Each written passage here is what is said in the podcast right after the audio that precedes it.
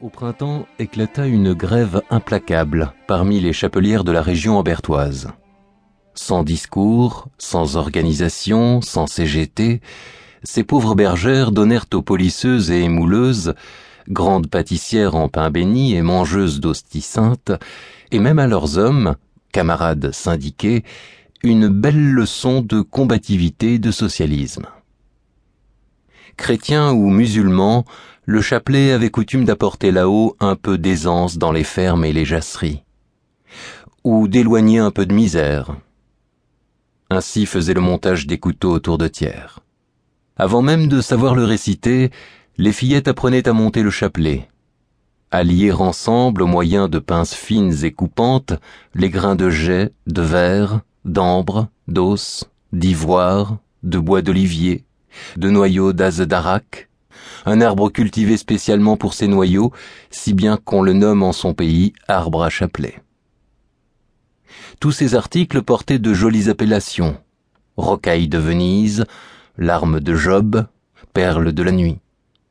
Même si, à cause de l'arax trop fin dans lequel le fil pénétrait mal, on désignait les perles menues sous le nom vulgaire de Tiubutsa. Aïe, se lamentaient les grands-mères. Aujourd'hui, je n'ai pu faire que six douzaines de culs bouchés.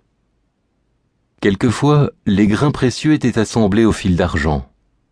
Il fallait avec le plus grand soin en recueillir les débris, car le ramasseur pesait ses fournitures avant montage et après, il devait y retrouver son compte tout juste. Faute de quoi, il soustrayait la valeur des pertes. Au début, pour composer maille à maille les chaînettes de métal qui reliaient les soixante grains, le cœur et la croix, il fallait aux apprentis temps et patience. Mais ensuite, elles atteignaient une rapidité prodigieuse. Les chapelets sortaient de leurs mains comme le Saint Vincent des églises répand ses grappes. Chaque demeure en regorgeait. Ils traînaient sur les tables, sur les chaises, dans les tiroirs, dans les corbeilles chapelet profane qui n'avait pas encore reçu la bénédiction. Leur montage convenait spécialement aux veuves sans ressources, aux gardeuses de vaches ou de chèvres. Il n'était guère de femme au champ qui n'eût son rouleau de fil d'archal au bras. Les soirs d'hiver, elles tricotaient leur chapelet au coin du feu, tandis que dehors le vent fouettait ses loups. Chaque douzaine terminée, on la plaçait dans un sac de toile demi-plein de sciure et l'on secouait bien bien, afin que la sciure absorbât toute trace de doigts et rendit aux perles leur brillant. Cette pieuse besogne aurait dû attirer sur les pauvres monteuses les dons du Dieu catholique, d'Allah, de Vishnu, de Shiva et de plusieurs divinités africaines. Car les chapeletières travaillaient pour tous les habitants du ciel. Elles confectionnaient à l'usage des Mahométans les chapelets à 99 grains, représentant les 99 attributs de l'être divin. Pour les hindous, les chapelets brahmaniques.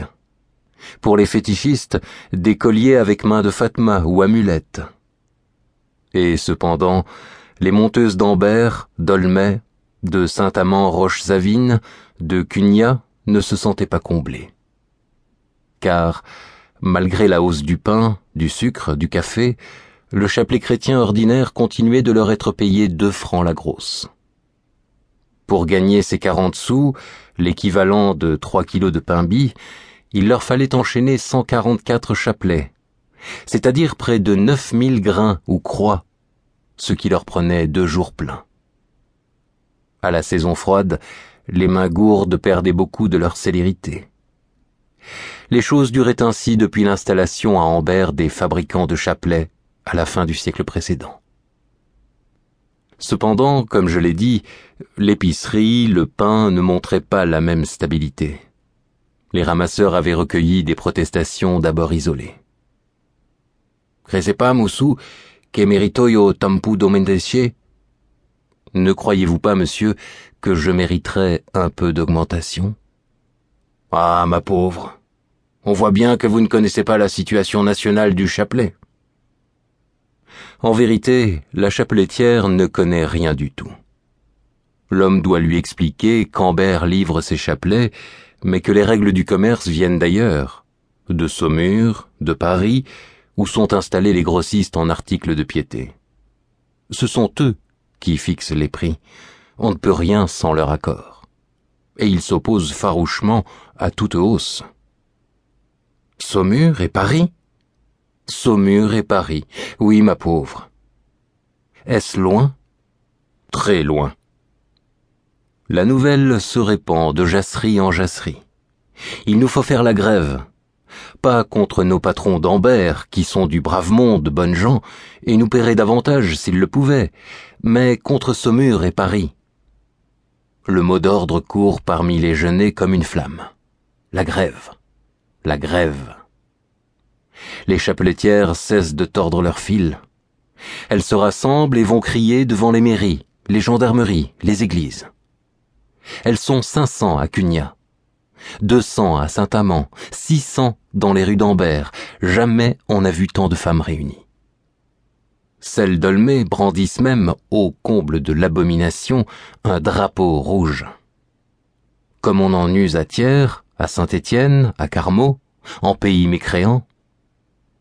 Il y a une espèce de grande girafe qui le secoue en l'air sans un mot, effrayé de sa hardiesse, comme s'il parlait suffisamment tout seul. Et il parle, en effet. Il annonce la révolution appelée par ses fillettes, ses veuves, ses grands-mères, fines fleurs de la vieille Auvergne catholique et conservatrice. Est-ce la fin des temps? Ça ne durera pas, se rassurent Saumur et Paris. De toute façon, nous avons des réserves, nous pouvons tenir. Mais ça dure. Des semaines. Des mois en pleine saison des grands pèlerinages. Lourdes, Le Puy, Lyon, Paray-le-Monial, les Saintes-Maries, Chartres, l'Armorique lancent des appels angoissés. L'exportation s'arrête vers l'Afrique et l'Asie. Pendant six mois, la France bigote se trouve privée de chapelet et en appelle au ciel. Mais les monteuses ne lâchent pas pied, quoique réduites à leur pain sec. À la fin des fins, le gouvernement s'émeut. Un délégué du ministère du Travail arrive de la capitale. Dans la mairie ronde d'Ambert, il reçoit les patrons locaux, les représentants sommérois et parisiens, les meilleures parleuses de la corporation chapeletière. Les grossistes se montrent d'abord intraitables. S'ils sont venus, c'est par pure politesse, pour ne point refuser l'invitation du ministre. Mais ils ne concéderont pas un liard une augmentation des salaires serait immorale, un encouragement à la révolte, et injuste dans les circonstances présentes. Les gains des monteuses sont nets de tout frais, tandis que doivent verser l'impôt sur le revenu. Le délégué fait comprendre aux chapeletières leurs erreurs. On ne peut servir Dieu et son contraire. Allez-y, mesdames. Chantez donc l'international pendant que vous y êtes ni Dieu, ni César, ni tribun. Et quand vous vous serez persuadé, quand vous aurez convaincu autour de vous que Dieu n'existe pas, qui donc achètera vos chapelets? Après une semaine de discussion, les patrons finissent néanmoins par faire un geste de générosité. Ils octroient vingt centimes sur les larmes de Job et quatre-vingts sur les culs bouchés. Vingt centimes à la douzaine? Non point à la grosse. Celle-ci sera donc payée 44 sous au lieu de 40. Chaque journée de 12 heures, la chapeletière y gagnera de quoi affranchir une carte postale. Le gain est infime pour un si long combat. Voilà ce qu'il en coûte, pensent les chapeletières rouges, de se compromettre avec l'Église. Hors du socialisme athée, point de salut.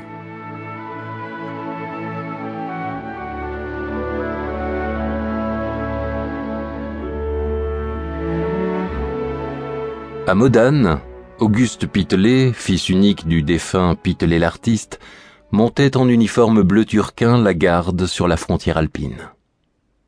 Il cueillait des Edelweiss et les envoyait à sa grand-mère Hortense et à Toinette Zapatez, sa bonne amie, accompagné de quelques mots d'affection.